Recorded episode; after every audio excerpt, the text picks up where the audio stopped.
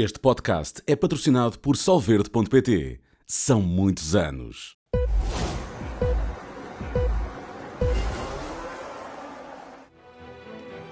Terminou a temporada de 2023 de Fórmula 1 sob o signo dos touros da Red Bull e de Max Verstappen em particular. 22 pilotos estiveram em pista, em competição, 21 pontuaram. Vamos à classificação final do Mundial de Fórmula 1. Apenas um Nick de Vries, que fez a primeira parte da temporada ao serviço de um Alpha Tauri, não conseguiu pontuar.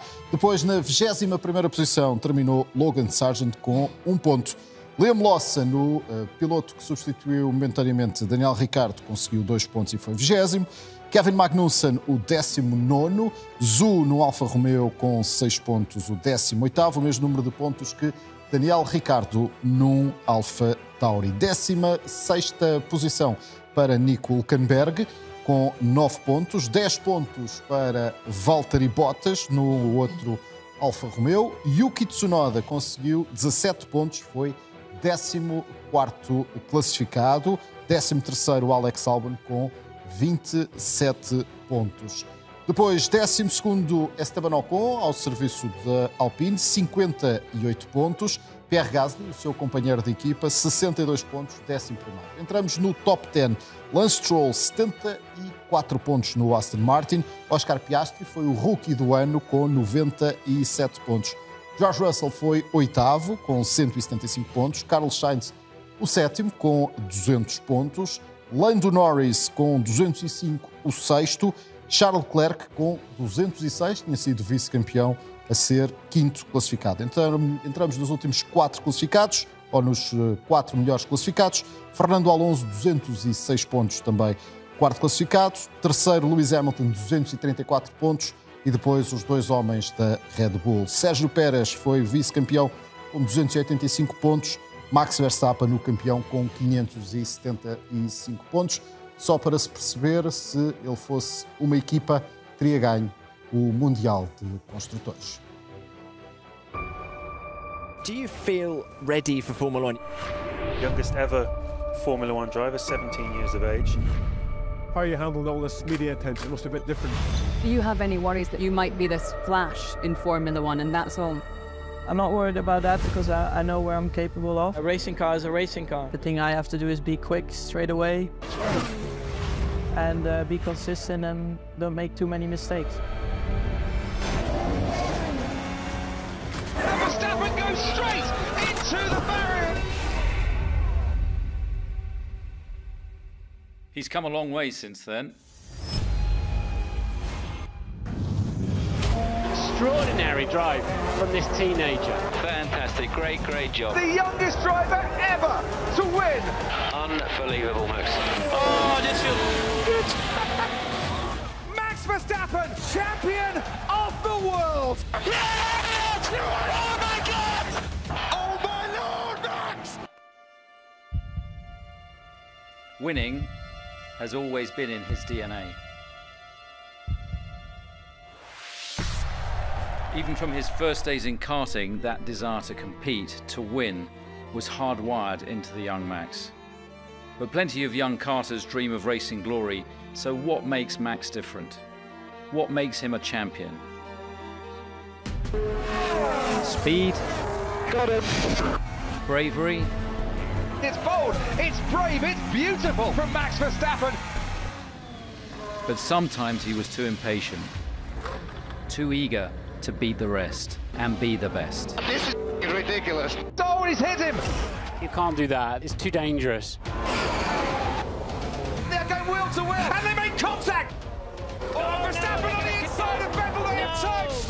It's a day late and a dollar short. But he had to learn to tame his extraordinary talent. They touched the two Red Bulls. That's what I think it was. And there's no better teacher than experience. So he drove, he raced, and he learned. And now, now his astonishing speed is targeted. He's got two tenths to make up.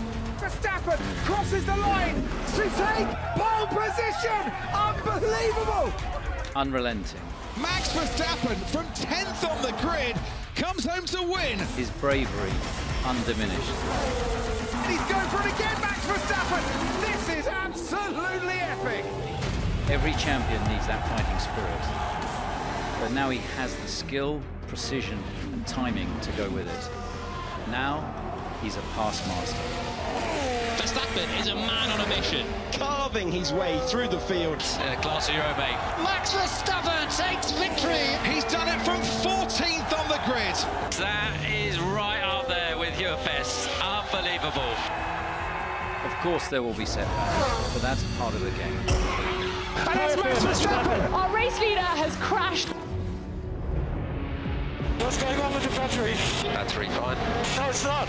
What is this? Max Verstappen is out. The Red Bulls are in unfamiliar territory. Absolutely shocking experience. Every champion needs that mental toughness, that determination to bounce back, even stronger when things go wrong. And this year, armed with a car that's perhaps the best we've ever built, Max's combination of extraordinary natural talent and carefully honed experience have elevated him to another level. He's picked up two cars in the space of one corner. That is absolutely outrageous. Verstappen just breezes past. In 2023, he isn't just winning anymore, he's dominating. In the wet, in the dry, Max Verstappen wins. And the records are falling. For the first time in F1 history, it's 10 wins in succession. Oh, very lovely that. And a moment of history written in the record books for Max Verstappen. Well, unbelievable season we are having. This championship became an inevitability for him, and he's far from finished yet. Speed, skill, fearlessness, determination, and precision this is the DNA of a winner. The DNA of Max Verstappen, three time champion of the world.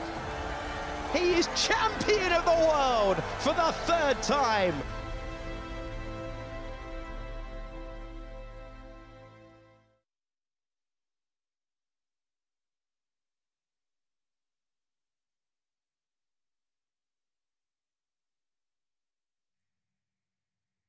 Fazemos a revista desta temporada com os eh, comentadores Sport TV Sérgio Veiga, João Carlos Costa, Pedro Nascimento e também o Nuno Pinto. Muito obrigado por estarem aqui todos. Nuno, começo por ti. Que memórias, obviamente, para além do domínio do, da Red Bull, levas desta temporada? Essa é a maior, essa é claramente a maior eh, memória que sai desta temporada. É um, um domínio do binómio Red Bull Max Verstappen uh, a um nível como acho que nunca tínhamos visto anteriormente, uh, até pelo número de corridas e pelo número de vitórias. Acho que foi uma temporada absolutamente brilhante, sem erros, sem falhas mecânicas. Tiveram ali um, um glitch em Singapura, mas, mas à parte disso, acho que é uma temporada a todos os níveis brilhantes. E, e, que ninguém conseguiu sequer contestar. Não, não houve a mínima, a mínima dúvida de quem, de quem iria ser campeão. A partir ali de, de maio, a, a, preocupação passou a ser: será que eles iam ganhar todas as corridas? Ou se o Max ia. ia, ia quando é que o Max iria ser campeão? Uh, e isso ficou rapidamente dissipado. E depois vimos um segundo pelotão da Fórmula 1 muito aguerrido e também se calhar mais competitivo do que nunca, mas uh, sem dúvida que Max e Red Bull foram, foram uma classe à parte deste ano e os recordes ficam até serem batidos, mas uh, da mesma maneira que nós ainda atualmente nos lembramos daquela época da McLaren em, em 88, acho que esta época da, da Red Bull vai, vai ser re, sempre relembrada durante muitos e muitos anos. Com a diferença, Pedro, que essa época da McLaren acabou por ter dois protagonistas este foi protagonista único, não é?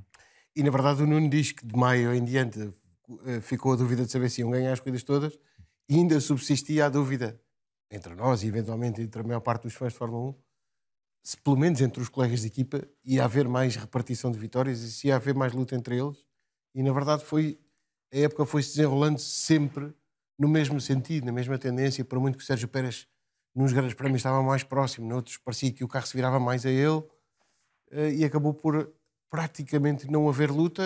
Aliás, tu disseste na introdução que o facto de ele sozinho ganhar um campeonato de construtores explica muito do que foi, do que foi esta época. Aproveitei para trocar algumas impressões com o Sérgio Veiga a propósito do Verstappen, perceber um bocadinho se ele era se o Verstappen de 23 é diferente do Verstappen de 21, mas o Christian Horner também explica eh, na, na peça que vimos que a experiência é o melhor professor. E, e, provavelmente o facto de ter este material todo nas mãos, um material que nunca se virou a ele, foi o melhor possível para, para explanar este domínio, uh, uh, cerebralmente mesmo, esteve quase sempre em controle, uhum. e mesmo onde a Red Bull tipicamente tem dificuldades, que é nos fins de semana sprint, porque não tem a transição da sexta para sábado para melhorar o carro, mesmo aí acabou por levar quase sempre a vantagem. No ano de todos os recordes, João? No ano de todos os recordes. Mas sabes que para mim, mais do que as mil e três voltas, eh, os pontos, há um recorde que a mim me choca no bom sentido e mostra a performance do Max Verstappen. Ele perdeu dois pontos por prova, em média. Perdeu 45 pontos ao longo da temporada. É impressionante. Ninguém nunca tinha feito nem parecido com isso. E essa é, de facto, a razão, e o Cristiano Ronaldo na peça chamava a atenção, de se perceber o tal estágio de maturidade que o Max eh, conseguiu granjear nesta altura, com um carro que era, sem dúvida, o melhor do pelotão, se adaptava às suas eh, capacidades enquanto piloto, sabendo extrair tudo, sempre que necessário, nem sempre foi necessário tirar tudo do carro, ele foi acumulando vitórias, foi acumulando pódios, foi acumulando pontos, pontuou uh, sempre, e houve, de facto, como o Nuno dizia, aquele glitch de Singapura, mas mesmo aí, a determinada altura, ele já era o mais rápido na pista. Portanto, se tivesse mais 20 voltas, se, se tivesse mais 20 voltas, se calhar pelo menos ao pódio ia. É, é, é, são estes números que marcam esta temporada, este, esta consistência rápido, consistente, dominador, sem cometer erros. Não nos lembramos de um erro do Max Verstappen este ano, com um carro que também estava nessa situação. Rápido, fiável, dominador. E Sérgio, a temporada terminou tão dominante como começou para a Red Bull? Um, sim, basicamente sim. Um, o Pedro há, há pouco falava uh, da evolução do Verstappen de, de 21, daquele, do, do, primeiro campeão para o terceiro campeão. Um, e, e, também aquilo que assistimos é, é que há de facto uma, uma experiência cada vez maior, uma maturidade cada vez maior, mas isso é acompanhado também por carros cada vez mais competitivos. O carro de 22 é mais competitivo que o de 21 e o de 23 mais competitivo que o de 22 e, portanto, também a evolução dos carros e da equipa ajudam na evolução e na, e na maturação, chamemos-lhe assim, uh, do piloto. Um, se, a, se, ele acaba tão dominador, um, se nós olharmos para os números, uh, pronto, estás-te a referir porque eu fiz aqui uma, uma comparação, fui buscar a, a, classificação do primeiro grande prémio da época e comparei-a com o último grande prémio da época, até porque se dá o caso de serem dois grandes prémios comparáveis diretamente. São Bahrein e Abu Dhabi, são duas provas semelhantes, um, começam no Lusco-Fusco e acabam à noite, são condições calor, são provas, são pistas mais ou menos da mesma dimensão. A Abu Dhabi é ligeiramente mais rápida que Bahrein, são, foram corridas de duas paragens, houve duas voltas de Virtual Safety Car no Bahrein, uh, o tempo de prova foi quase igual, uma hora e 33 no Bahrein, uma hora e 27 em Abu Dhabi, porque houve duas voltas de Virtual Safety Car no Bahrein e porque a pista é ligeiramente mais lenta. Um, e, e, e há, há, coisas curiosas. Vemos, por exemplo, que houve de facto uma evolução das, das, da concorrência, mas percebemos como a concorrência ainda está longe. Uh, só para dar um exemplo, no, no, no Bahrein, o melhor Mercedes foi o de Sainz e ficou a 48 segundos de Verstappen. Aqui, o, no Abu Dhabi, o melhor. Uh, disse o Mercedes, o melhor Ferrari. Ferrari. Melhor Ferrari foi o de Sainz e ficou a 48 Sabes segundos. alguma coisa? O, não. e de 48 segundos aqui, o melhor Ferrari foi o de Leclerc, que ficou a 18 segundos, mas que seriam à volta de 15, porque ele levantou o pé para deixar passar um, o, o, o Pérez. Uh, e, portanto, há aqui uma evolução, mas estamos a falar num ano inteiro e principalmente desde agosto, em que a Red Bull quase que não, não traz componentes novos para o seu carro. Um, há uma evolução grande, mas significa que ainda estão tão longe da, da Red Bull. Um, no, no Bahrein, o Hamilton foi o melhor Mercedes, ficou a 51 segundos. O Russell acaba no Abu Dhabi a 20 segundos. Portanto, há também alguma evolução, mas curiosamente o Hamilton tinha acabado a 51 segundos, aqui no Abu Dhabi acaba a 44. Portanto, vimos o Hamilton do princípio e o Hamilton do fim, pouco, pouca evolução houve. A comparação mais curiosa, aliás, é em relação à Aston Martin, em que a diferença do Bahrein é exatamente a mesma diferença do Abu Dhabi, uh, sendo que a classificação, obviamente, que, que se ressente disso. O Alonso uh, no Bahrein acabou a 38 segundos do Verstappen, foi terceiro. No, em Abu Dhabi acaba a 39 segundos do Verstappen e é sétimo. Uh, o, o Lance Stroll acaba a 54 segundos do Verstappen no Bahrein e é sexto. Acaba a 55 segundos do Verstappen e é décimo no Abu Dhabi. E, portanto, isto mostra que, de facto, a Aston Martin um, evoluiu um pouco, porque a Red Bull também evoluiu, mas que, entretanto, houve outras equipas que evoluíram mais, nomeadamente a McLaren, que tinha abandonado no Bahrein e que, não fazendo uma prova tão boa como se esperava, consegue ser quinta e sexta um, no, no, no, Abu Dhabi. E é interessante esta comparação entre a primeira e a última prova, porque há outras equipas uh, que evoluíram em termos de tempo uh, sei lá, a Alpha Tauri, que acaba a minuto e meio no Bahrein e que aqui o Tsunoda acaba a 43 segundos. É uma evolução importante em termos de tempo, mas de qualquer forma são evoluções que demonstram que, que por muito avanço que as equipas tenham, tenham, feito, continuam todas muito longe ainda da, da Red Bull. O que aconteceu foi que tivemos provas com muita diferença entre primeiro e segundo e já não era hábito. Passámos dois anos em que isso não era um hábito. E houve uma prova, a Hungria, onde o Max ganhou por 33 segundos, quase 34. E por isso o domínio foi, durante toda a época, de Max Verstappen. They say three is the magic number. Past, present, future. Lights, camera, action. One's nice. And it's going Dutch! Two's better. Two-time world champion. Three that's a party. Max Verstappen wins! That's how the greats made their mark. Want to up the ante? Throw out the record books. The youngest winner ever. 10 Grand Prix in a row. The most points in a season. The youngest driver to get a Grand Prix record after record. Good things come in threes. Nah, great things come in threes. Max Verstappen is champion of the world.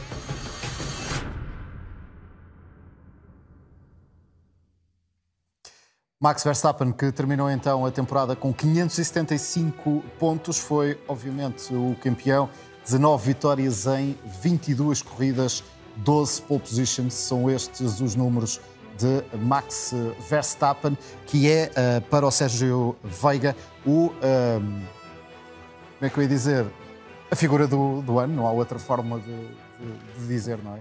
Em relação às outras figuras que, que pedimos para, para escolher, aqui eh, não há é quase figura única, não é? É assim, é, para um programa de balanço do ano, não, um de nós tinha que escolher o Max Verstappen, era ridículo ninguém escolher o Max Verstappen.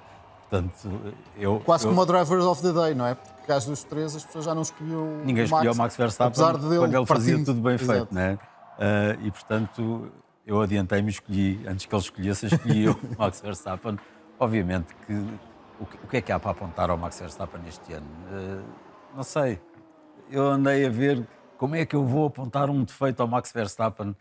Houve alguns momentos que, em termos de desportivismo, houve pequenos, pequenos ataques de sobranceria que ele vai ter que melhorar nisso se quiser uh, ser um piloto.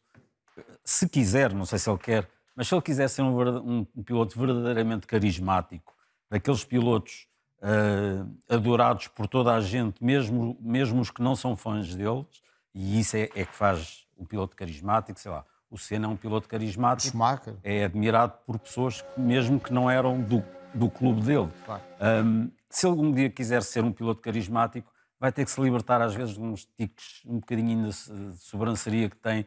Por exemplo, quando é penalizado no, aqui em Las Vegas, aquela comunicação do manda-lhe os meus cumprimentos aos comissários, são pequenos tiques de sobranceria, de um bocadinho de mal ganhar mas isso, com o tempo, o tempo lima, lima essas pequenas arestas. Melhor exemplo disso, melhor exemplo e, disso e é o... tive que ir buscar isto para, para, arranjar algum defeito. Portanto, melhor exemplo, de resto, melhor exemplo é o Vettel, defeitos. não é? Que quando ao fim dos quatro títulos já ninguém o podia quase ver e Claro. despediu-se como Hum, em grande forma. Mas não é? preciso ir buscar assim, pequenos detalhes para arranjar algum defeito, porque ele de facto fez tudo bem feito, está, está com uma maturidade, está com uma leitura de corrida, está e mantém aquela rapidez que sempre, que sempre o caracterizou. Sendo que a grande dúvida nesta altura hum, é, é tentar perceber porque é que ele tem este tipo de comportamento uh, com o Red Bull e o seu companheiro de equipa não o tem, não é?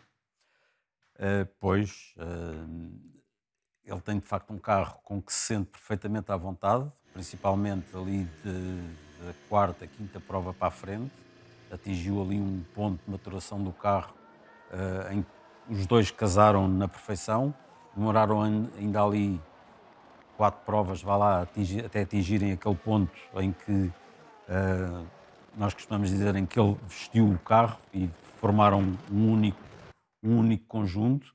A partir daí uh, ele fazia o que queria, mesmo quando se queixava que o carro tinha isto, tinha aquilo, que a frente não entrava. Era uma questão de tempo, de darem ali uns ajustes. Nós vimos na, na última corrida uh, os mecânicos a fazerem ajustes uh, no carro, na suspensão, antes da qualificação, e ele a ir um bocado às cegas, é uma forma de expressão, uh, para a pista e acabar a fazer a pole position. Até ganhou uma aposta, o Christian Horner, 500 Ou euros. Marko. Ou Helmut Marko. Exatamente, exatamente. Portanto, a, a máquina está tão bem oleada e, de facto, ele, tem, ele consegue ter um carro que se adapta às suas características.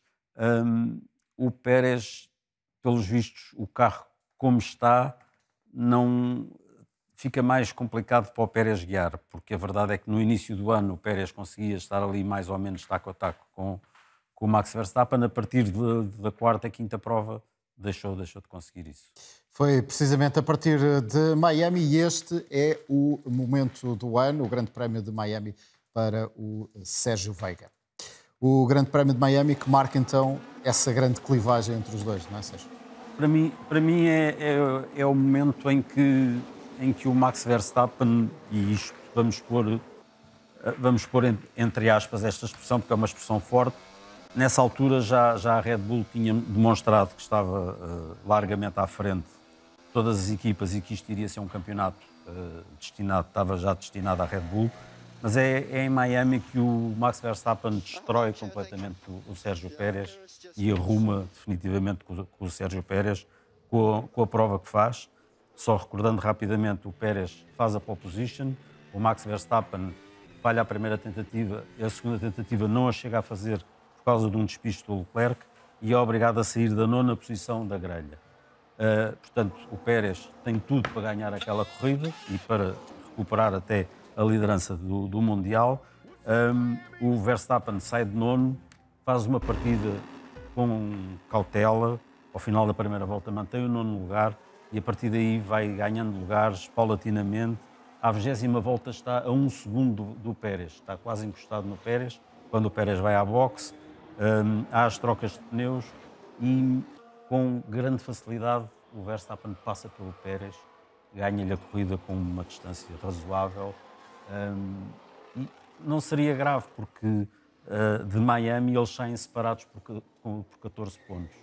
Agora, o que aquela derrota faz ao Pérez verifica-se depois nas três corridas seguintes, em que o Pérez, em três corridas, faz apenas 21 pontos. E, portanto, em três corridas, o Pérez perde 55 pontos para o Max Verstappen. Aquela derrota em Miami deixa o Pérez completamente, em termos psicológicos, rebenta completamente com o Pérez. Um bocadinho, Nuno, aquilo que, a imagem daquilo que aconteceu um, o ano passado, uh, após aquele grande prémio do, uh, do Mónaco, em que um, o Sérgio Pérez admite eu estou aqui para ser campeão. Terá sido outra vez, cometeu outra vez o mesmo erro? Sim, acho que podemos dizer que sim, porque foi agora foi este ano o Pérez voltou a fazer um bom início de temporada e depois vol- voltou a dizer eu estou aqui para lutar pelo campeonato do mundo.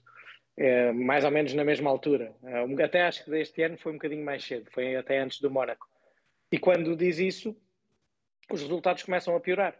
E, e não não estou aqui a. Não, não é isto, não é pura coincidência, mas se calhar também é uma, ali um- uma coisa que espicaça um bocado o Max Verstappen e que o faz elevar ainda mais o seu nível de performance. Porque é, é coincidente, as duas vezes, e nós brincávamos quando o Pérez disse isto, é pronto, já não sabe, na brincadeira, dizemos, não sabe estar calado, está a fazer tão bem, isto, isto não o vai ajudar. E aconteceu exatamente o mesmo. Acho que espicaça o Max e o Max eleva ainda mais o seu nível. E depois, se calhar por azar, por, por coincidências, uh, há ali duas ou três provas, até porque podem ser em circuitos que, em que o Pérez não é tão forte, uh, começa a, a, perder o embalo. E, e concordo absolutamente com, com, com o Sérgio diz. Aquele, aquele grande prémio de Miami tinha que ser do, do Pérez. E quando o Max vem lá de trás e passa por ele a meio da corrida, aquilo é duro. É duro para qualquer piloto. E, e acho que ali na, naquele momento o, o Pérez fica a pensar que se, se, nestas circunstâncias, num circuito que não é assim tão fácil de ultrapassar, uh, o Max ganhou-me e ganhou-me de uma forma clara eu tenho que mudar qualquer coisa. E às vezes essas tentativas de mudança nem sempre correm bem e prejudicam a competitividade. Não sei em detalhes o que é que terá acontecido, mas, eh, mas, mas já sei de outros exemplos e de outras situações em que os pilotos às vezes estão uma, duas décimas atrás dos seus companheiros e não ficam contentes com isso, como é normal, e começam a tentar buscar caminhos de afinação diferentes, começam a tentar uh, estratégias diferentes para se afastarem do para se distanciarem das opções do seu companheiro de equipa, com a ideia de que assim os podem bater, e, e, isso é contraproducente e ficam ainda mais longe e perdem mais pontos. E pode muito bem ter sido isto que aconteceu ao Pérez, ou então foi mesmo só o Verstappen a dizer: ai vais, então vamos lá ver como é que isto é. e, e se calhar o facto do Pérez ter batido logo a seguir no Mónaco não foi uma coincidência. Pois, é, é, porque sabia que no Mónaco então tens que fazer a pole e, e, arriscas ainda mais e acontecem estas coisas, mas faz parte. Acho é. que há, não, não pode haver, não, é, não pode ser, não há duas sem três. Acho que se o Pérez quiser, tem que no próximo ano adotar, não falar, só conduzir e não falar sobre o campeonato e ver se, se, se as coisas correm melhor para o lado dele. Pedro, parece quase aqueles adversários que decidem espicaçar o, o Cristiano Ronaldo e depois ele, no jogo a seguir, Os ambientes um, que o assobiam, né? faz, faz um hat-trick ao chamar pelo Messi ou qualquer assim género, é? nos velhos tempos. É parecido, é, uma, é também é uma forma de, de picar. O primeiro adversário é o colega de equipa, portanto claro. também é uma maneira de o fazer. Eu acho genuinamente que o Sérgio Pérez é ótimo piloto, tão bom que tem o seu lugar na Fórmula 1, também acho genuinamente que este carro nunca o ajudaria numa circunstância normal a, a fazer muito melhor do que fez. É verdade o, o que o Sérgio Nunes estava a dizer, de Miami, a seguir a Miami, o golpe é terrível. E alguém faria? E é uma pergunta muito interessante que eu já me coloquei a mim mesmo. Já tentei perceber uh, de outras maneiras, tentando perceber quem é que podia lidar com aquele carro. Ajudou-me o Alexander Alba numa entrevista recente. Sim a dizer que aquele nível de sensibilidade que o Verstappen põe naquele carro, neste momento é impossível. Ninguém consegue guiar o carro da mesma maneira. E, e parece-me que é um nível em que um piloto que queira não ter aquele nível de sensibilidade e ter um carro um bocadinho mais condescendente com alguns erros, não vai ser tão rápido. E isto, por um lado, defende o Sérgio Pérez, porque ele, ele na mesma circunstância, não consegue guiar o carro do colega de equipa. Por outro lado, defende o Verstappen a um ponto de dizer este, este rapaz é que está a fazer pontos e a ganhar corridas e a equipa não tem que fazer um carro à volta de Sérgio Pérez por muito tempo. João, alguma vez vimos o, este Red Bull e o binómio com o Max Verstappen eh, na máxima potência?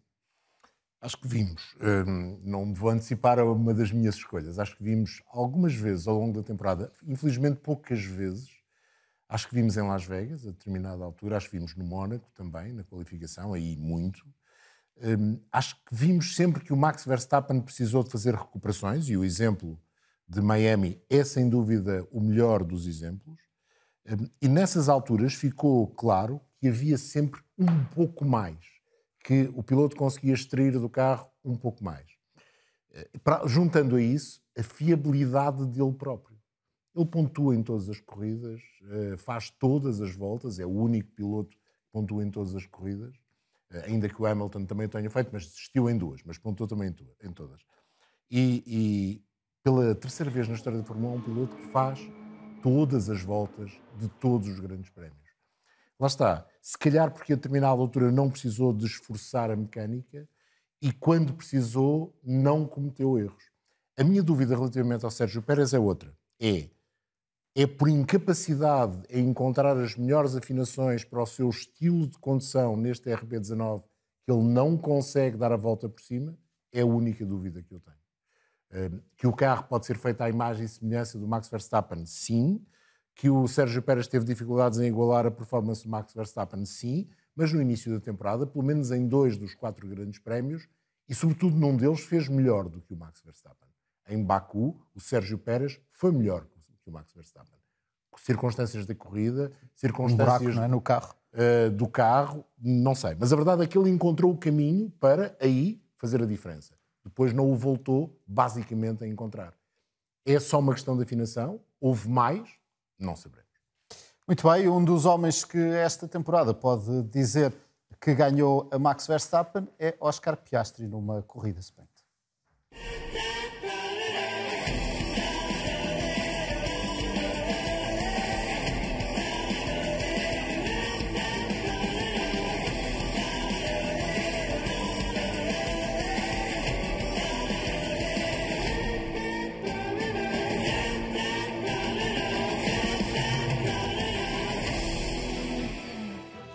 Sem surpresa, o Oscar Piastri acabou por ser eh, o rookie do ano, 97 pontos na sua época de estreia na Fórmula 1, nono lugar, dois pódios e uma vitória no sprint. E por isso, Pedro Nascimento é a tua figura do ano.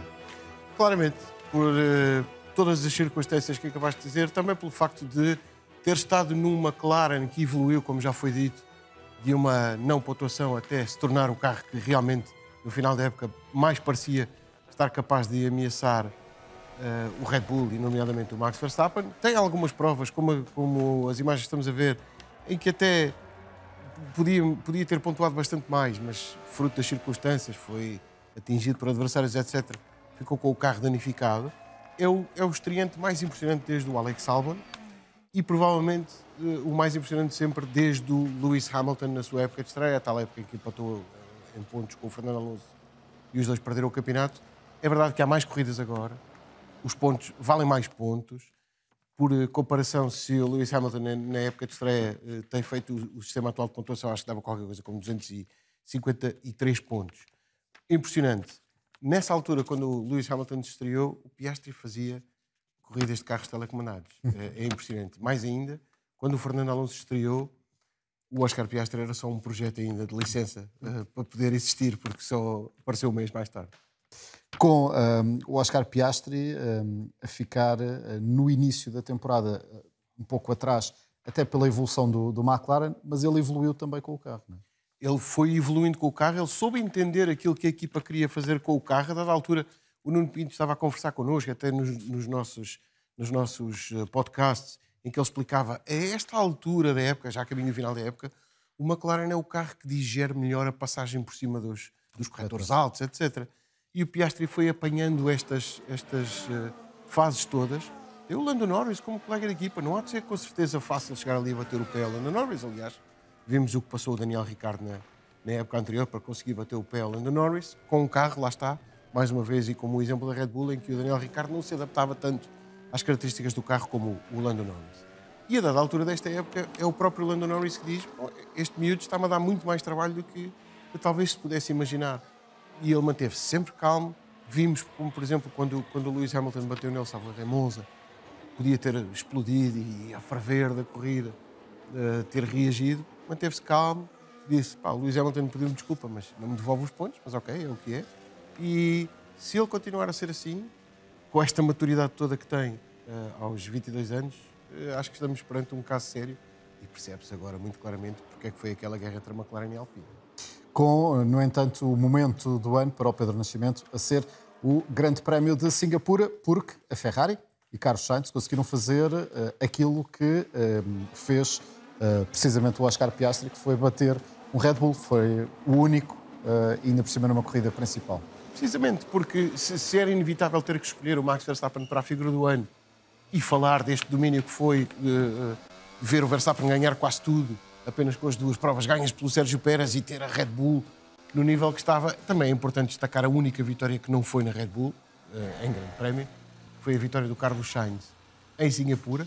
destacando, mais uma vez, fizemos-lo na altura, lembrámos-lo há pouco tempo, até em conversa com o Nuno Pinto, a extrema inteligência que o Carlos Sainz teve nessa prova de estar a dar DRS aos adversários, porque sabia que isso ia formar um pequenito comboio atrás e, e ia ajudá-lo, inclusive parece impossível, não é? Alguém permitir que os adversários se aproximem, que é, ameaça, é uma ameaça, clara, mas ele percebeu naquela altura que eles não teriam velocidade para ultrapassar se desse DRS a quem vinha imediatamente atrás, esse próprio uh, adversário iria dar DRS ao terceiro e a corrida terminou dessa forma. Aliás, terminou com o George Russell na, na, na parede e o Lando Norris se fosse por muito pouco, uh, inclusive neste momento que está a passar agora nas imagens.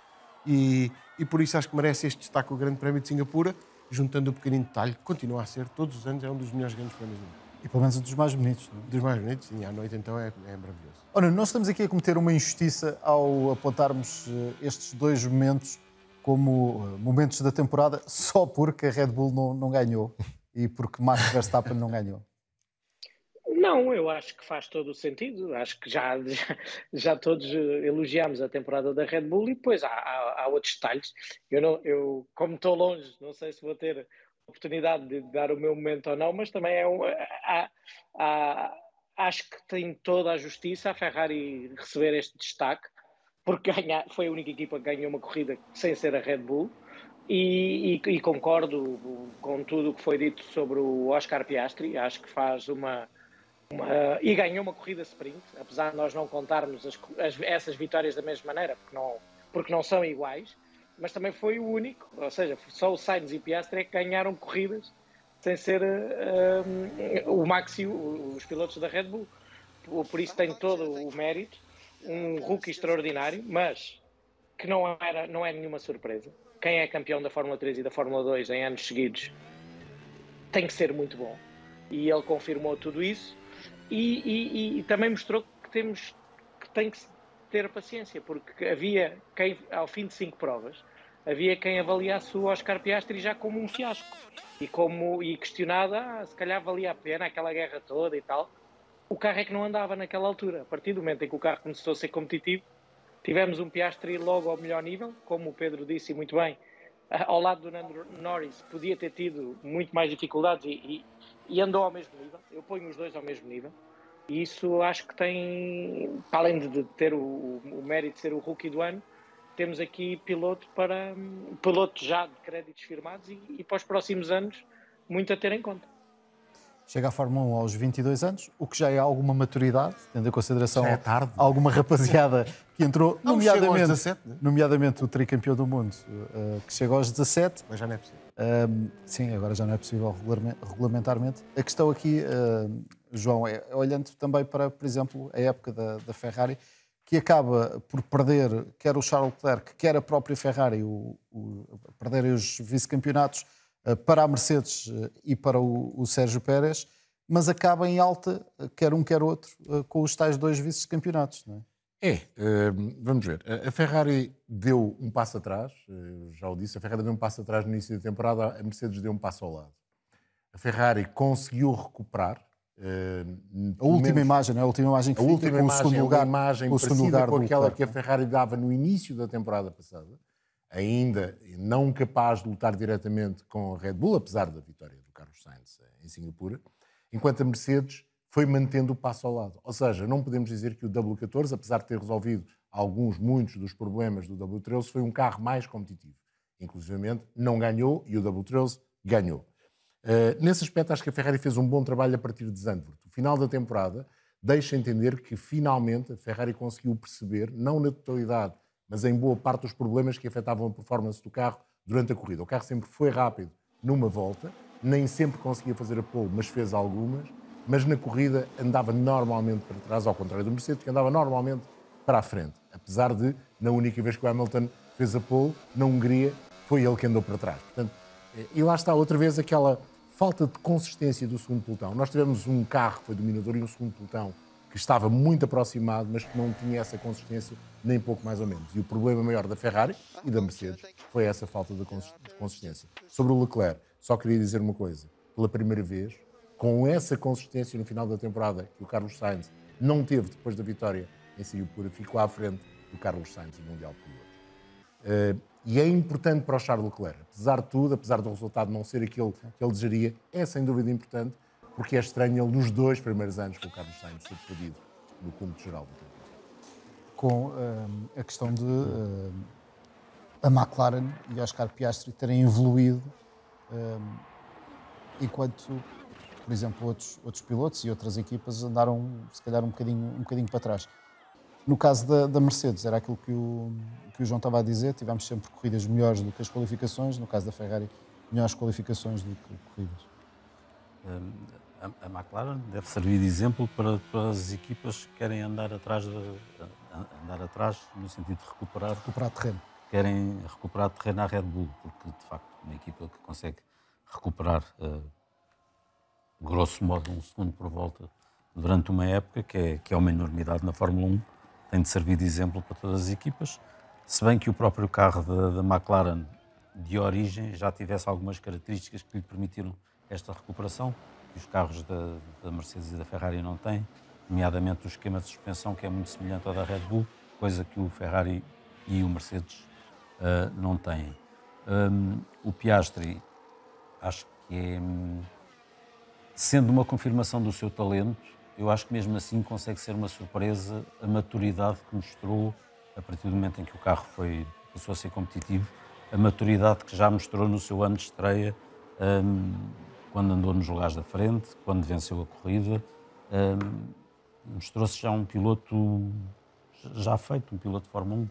A primeira época competitiva é muito interessante e, é, e, e mostrou que foi, foi, valeu a pena aquele dinheiro todo que a McLaren gastou Pagou por ele. pode ter. Já o recuperou? Havia, achas, achas, que já o recuperou com sim, estes pontos todos? Havia aí um site desses sites que fazem contas malucas e que, e que acham sempre quando é, quando, quanto é que os pilotos todos ganham e que chegava à conclusão que o Piastri é o, é o melhor value for money, que, que cada ponto do Piastri custou 20 mil dólares, que é, é o ponto mais barato que há na Fórmula 1. Nenhum piloto deu, deu, teve pontos tão baratos como o do Piastri, portanto...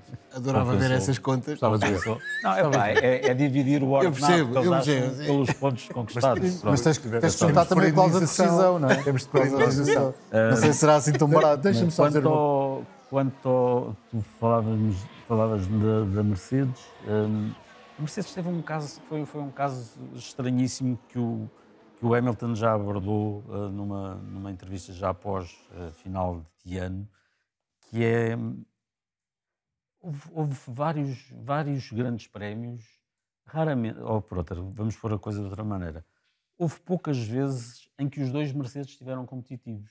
Vimos em muitas corridas o Hamilton competitivo e o Russell fora, outros era o Russell em cima e o Hamilton fora, e, e portanto havia ali qualquer coisa. Uh, o Hamilton atribuísse a pequenas coisas no carro.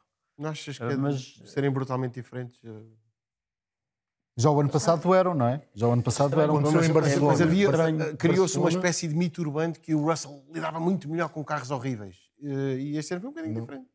Não. E, e, o Hamilton acaba o campeonato, terceiro. Aquilo que o Sérgio está a dizer é Barcelona foi a única Hamilton, prova em que isso aconteceu. O, o, Hamilton, no fundo, se nós olharmos assim friamente para os números, o Hamilton faz uma grande época. É o melhor dos outros, é. atrás dos homens da Red Bull, Exato. é o melhor dos outros. Portanto, Isso. Faz, faz uma boa época, mas, uh, mas a época da, da, Mercedes é verdade que melhorou de terceiro para segundo lugar, mas é fraquinha.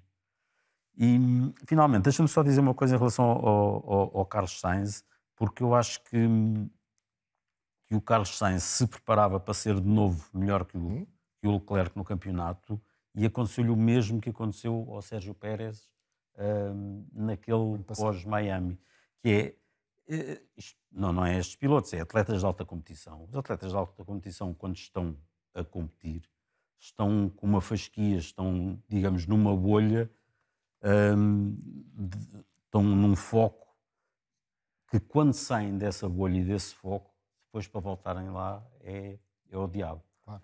No caso do Pérez, demorou três grandes prémios que esteve completamente fora dela.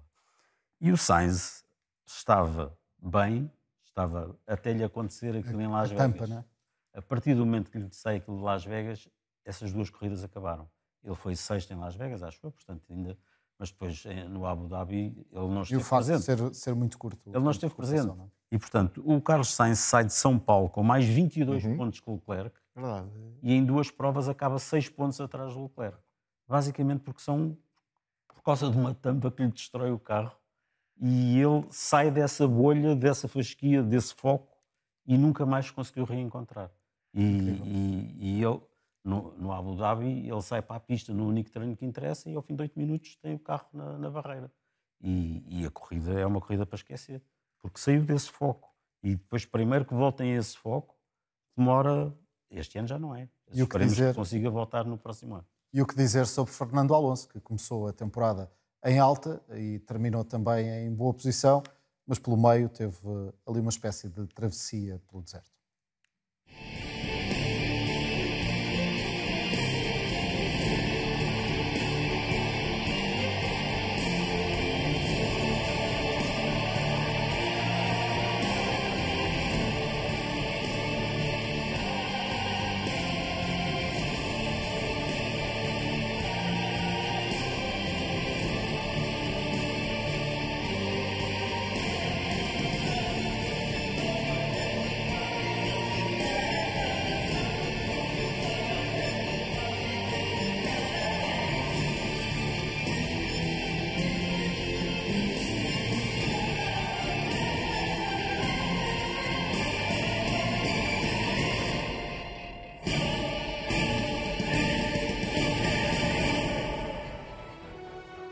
Quem diga que uh, o segundo do campeonato foi uh, Sérgio Pérez, mas que o melhor piloto a seguir uh, a Max Verstappen foi Fernando Alonso, ele que aos 42 anos termina com 206 pontos, quarto lugar no campeonato, nove pódios e uma volta mais rápida. É por isso a figura do ano para o João Carlos Costa. É sem dúvida a figura do ano. E temos de ir à pré-temporada começou a haver muita informação e, sobretudo, dentro da equipa, os próprios elementos da equipa começaram a dizer que este Aston Martin ia ser competitivo.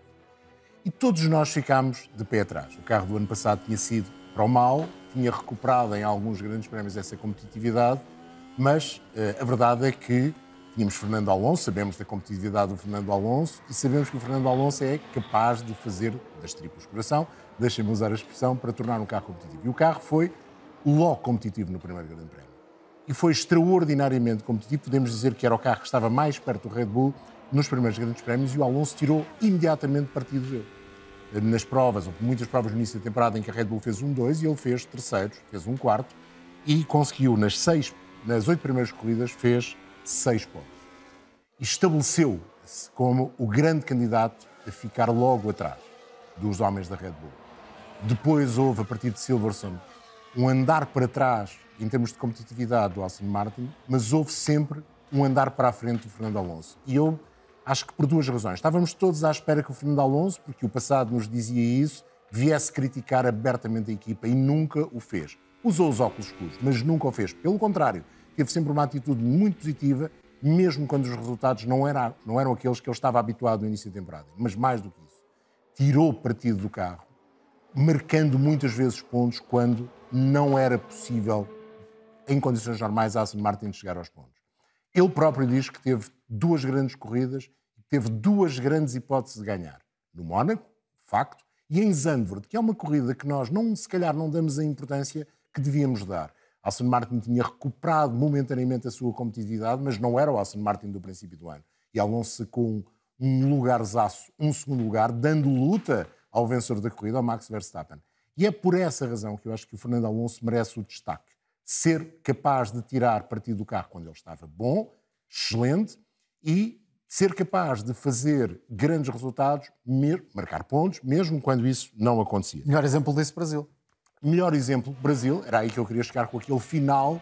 Aliás, as últimas voltas, a forma como ele se defende do Sérgio Pérez e a forma como ele arranca, lá está, um lugar menos bom, mas suficiente para ficar a sua marca naquela corrida. E perdeu apenas três vezes para o Lance Stroll.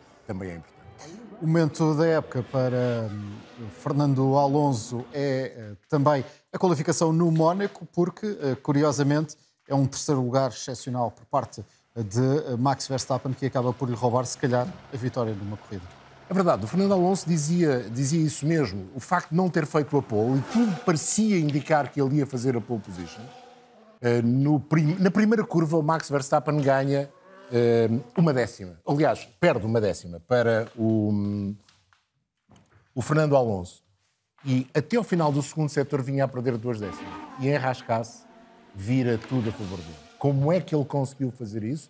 Não se vê nenhum erro do Fernando Alonso naquela curva, uh, mas o Max naquela curva faz tudo. Isso leva a algo que talvez seja nesta altura uma das grandes razões da competitividade do Max Verstappen, que é a facilidade com que ele faz rodar os carros, o tal movimento de rotação. Não se preocupando com a traseira. Ele, ele domina a traseira, quer ter frente e consegue rodar rapidamente. E ali talvez tenha sido um dos momentos de maior demonstração dessa facilidade com que o Max faz esse movimento. E depois, depois tem sorte, obviamente, ele dá um toque à entrada da reta da meta, mas mesmo assim consegue fazer a pole. Ele no último setor ganha três décimas ao Fernando Alonso, vinha a perder duas e fica com a pole. E com a pole no Mónaco, em condições normais, é a vitória. E acho que o Fernando Alonso eh, diz: Eu tive duas hipóteses de ganhar uma delas no Mónaco, outra em Zandvoort, e sabe que aquele momento na qualificação foi determinante, não por culpa dele, mas sim por culpa positiva do Max Verstappen. Nuno, deixei para o fim eh, esta, esta questão para ti, porque eh, para não estarmos aqui a, a repetir, alguma destas é a tua figura do, do ano? É, é é o Alonso, concordo. Para mim, a figura do ano é, obviamente, o Max Verstappen. Acho que o, o Fernando Alonso é o segundo melhor piloto do ano.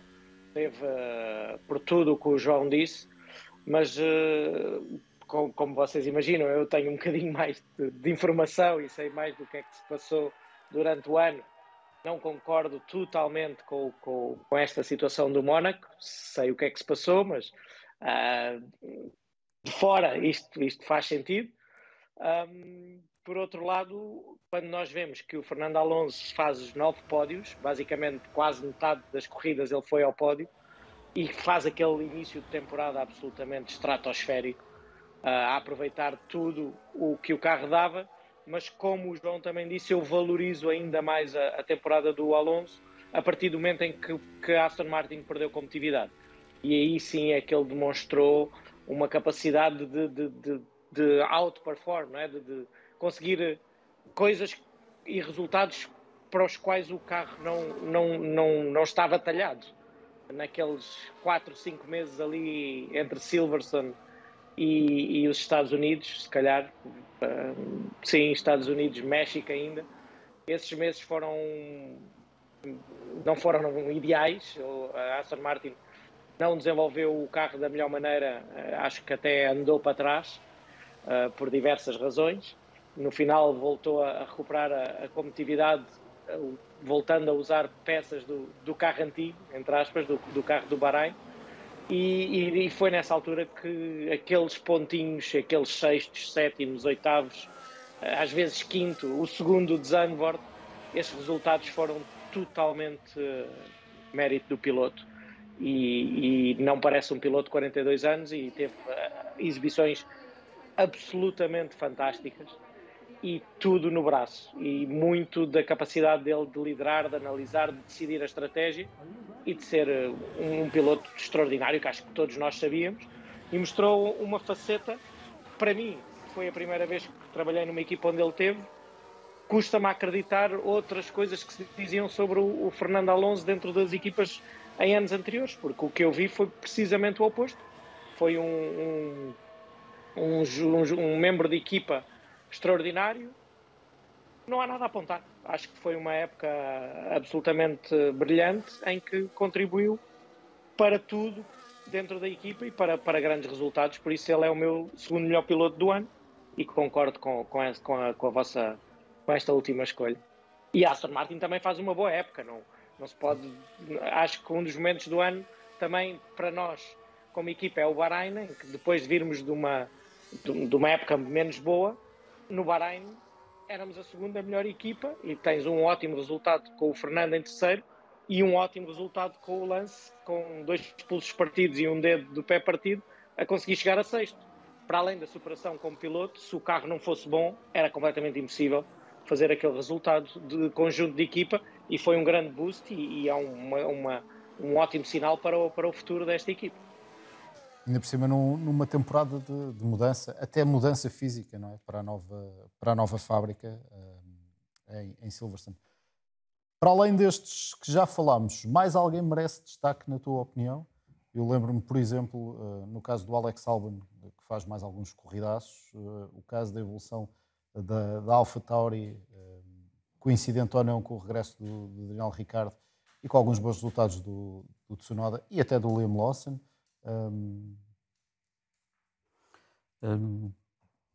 Eu gostei, de, eu gostei nesta fase final, quando, quando todas as peças se conjugaram para a evolução final do Alpha Tauri. Gostei das exibições, de várias exibições do Tsunoda. Aliás, ao longo do ano, o Tsunoda colecionou vários décimos primeiro lugares, o que dá a ideia que não está a fazer grande coisa porque não aparecem pontos, mas a verdade é que, mesmo na fase em que o Alpha Tauri era um mau carro, ele fez vários décimos primeiros lugares e acho que este ano o Tsunoda deu um salto importante a nível de, de competitividade.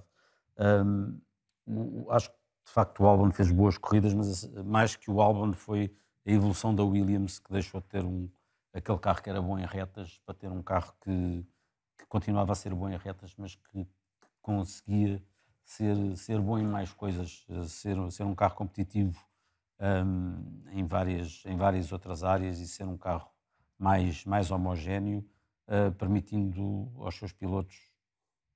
É verdade que o Sargent estava numa fase de adaptação, mas até mesmo no, na fase final o Sargent fez coisas interessantes. Um, e, portanto, dava, o Albon fez excelentes corridas, melhores qualificações ainda, uh, mas dava mais uh, destaque uh, à evolução de, do carro da Williams. Pedro, pelo lado negativo, alguém que queiras destacar? Alpine. Alpine, porque termina a época, duas equipas terminam a época fora do embrulho. Uh, Red Bull, pelos motivos óbvios, e Alpine, porque não tem com quem mais lutar. Não estava no embrulho das equipas da frente, mas para seu bem também não estava no embrulho das equipas de trás.